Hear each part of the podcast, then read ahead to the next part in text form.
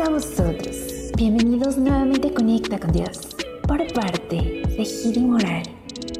Las batallas más difíciles que debamos librar no son las que luchamos contra un gran enemigo, sino las que luchamos contra nosotros mismos, contra nuestra tristeza, contra nuestra desesperación o con nuestro enojo, ya que nuestras emociones pueden hacer lo que ni nuestro más grande adversario puede llegar a lograr. Y esto es que nos rindamos y que en un momento de desesperación nos entreguemos ante nuestros enemigos. Y es que si creemos que ya todo está perdido y que no hay nada más por hacer, es fácil perder la esperanza. Y esto fue lo que le sucedió al personaje del que hablaremos hoy. Su nombre es Elías y esta historia la podemos encontrar en el segundo libro de Reyes, en los capítulos 17 al 19. Él vivió en una época donde los reyes que estaban en ese tiempo y los anteriores a él se habían alejado de Dios, a tal punto que se habían olvidado de él y adoraban a otros dioses, creyendo que eran dioses verdaderos. Elías era un hombre cercano a Dios y quería recordarle a todo el pueblo y al rey quién era el verdadero Dios. Y por esta causa se acercó con el rey, pues sabía que él era quien dirigía al pueblo, y le dijo al rey acá que no llovería ni caería rocío sobre la tierra si no era por medio de su palabra. Y después de esto, Dios le habló a Elías diciendo que se fuera a un arroyo que se encontraba delante del Jordán. Elías hizo como Dios le dijo, y en ese lugar Dios le dio alimento y lo proveyó del agua del arroyo. Pero como se había cumplido la palabra de Elías por medio de Dios, había dejado de llover y por esta causa se había secado el agua del arroyo. Dios lo envió a otro lugar donde también cuidó de él. Y después de tres años de que Elías había hablado con el rey, Dios habló nuevamente con Elías y lo volvió a enviar con el rey, el cual lo buscaba, pues a causa de que no caía lluvia, las cosechas no podían regarse, y comenzaba a haber hambre sobre Samaria por esta situación. El rey Acab quería solucionarlo, y cuando Elías le pidió que enviara a todo el pueblo, junto con 450 profetas de Baal, al monte Carmelo, él los envió, para que de esta forma Elías hablara y volviera a caer lluvia sobre la tierra. Elías había logrado su objetivo. El rey y el pueblo ahora lo escuchaban, pero necesitaba hacer algo más que eso para demostrar el gran poder de Dios. Por eso les propuso a los profetas de los dioses falsos que cada uno invocara el nombre de su Dios para que enviaran fuego sobre un sacrificio y de esta manera demostrar quién era el único Dios que podía hacer maravillas. Y aunque estos profetas invocaron a sus dioses, no les contestaron. Pero cuando Elías invocó el nombre de Dios, el fuego consumió todo el sacrificio de Elías, a pesar de que sobre él habían regado agua. Al ver esto, todo el pueblo se dio cuenta de que estos profetas los habían engañado. Y entonces, por esta causa los apresaron y también los mataron. Y cuando esta situación llegó a oídos de la reina Jezabel, se enojó, pues ella era muy fiel creyente de estos dioses y muy cercana a estos profetas. Y encontrándose muy enojada, envió un mensajero a amenazar a Elías diciéndole que él también moriría de esta manera, así como murieron sus profetas. Cuando el mensajero habló con Elías y le dijo estas palabras, él tuvo miedo y decidió huir. Caminó durante un día entero cansado se acostó debajo de un enebro y se quedó dormido.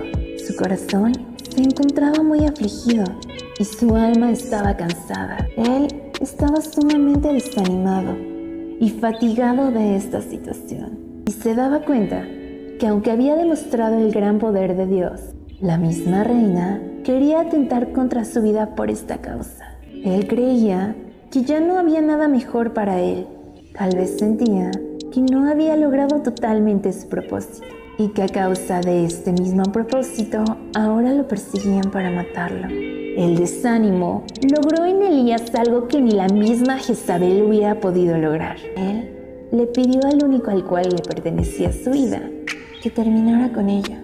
Y es que en realidad ella pudo haber enviado a alguien a matarlo en vez de enviar un mensaje para amenazarlo. Ella no hubiera podido tocar ni un solo cabello de Elías si Dios no lo permitía. Y no importaba qué tan grande era su fuerza, su ejército, ni cuánto poder podía llegar a tener, ya que no hay nada ni nadie que pueda superar el poder de Dios. Cuando rendimos nuestro corazón a las circunstancias y no a Dios, caemos en la trampa del adversario le abrimos la puerta y le damos todos los elementos para vencernos. E incluso le decimos a Dios que nos hemos rendido ante nuestro enemigo. Y está bien aceptar que nuestras fuerzas a veces no son suficientes. Pero lo que no está bien es creer que el enemigo, al vencernos a nosotros, también vence a Dios. Y aunque parezca que Él cuenta con todos los recursos y ventajas para vencernos, Debemos recordar lo que dice Segunda de Crónicas en su capítulo 32, en su versículo número 8, acerca de nuestro enemigo. Él cuenta con la fuerza de los hombres, pero con nosotros está el Señor nuestro Dios para ayudarnos a luchar nuestras batallas. Y si Él está con nosotros, ¿quién podrá vencernos? Es normal que nos lleguemos a sentir cansados, abatidos y desanimados por las circunstancias incluso sin ganas de seguir luchando. Pero no hay que olvidar que no vamos solos, porque si fuera así, tal vez nuestro enemigo ya nos hubiera vencido. Y debemos de saber que Él no se molesta con nosotros por sentir que no podemos.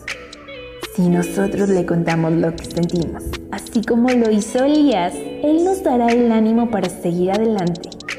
Cuando Elías le pidió que terminara con su vida, Dios le envió un ángel, el cual le llevó alimento y le dijo, Elías, levántate y come. Y Elías se levantó y comió.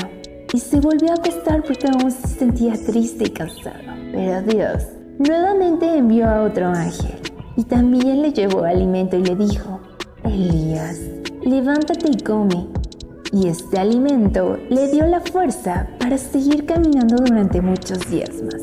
Pero hubo un momento donde Elías volvió a sentirse triste y se escondió dentro de una cueva.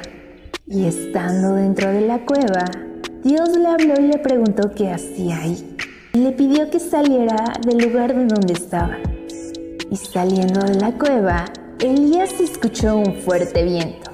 Y tras el viento, un terremoto y después del terremoto, un fuego. Pero la presencia de Dios no se encontraba dentro de ninguno de ellos. Y estando ahí y observando todo esto, de repente escuchó un silbido apacible y delicado. Y cuando lo oyó, Elías se dio cuenta que Dios se había presentado a él de esta manera, en lo más pequeño y apacible. Y así fue como Dios reconfortó el corazón de Elías. A veces, Dios se encuentra en las cosas más pequeñas. Pero para podernos dar cuenta de esto, primero debemos de acercarnos a Él. No debemos de sentir temor de contarle lo que sentimos.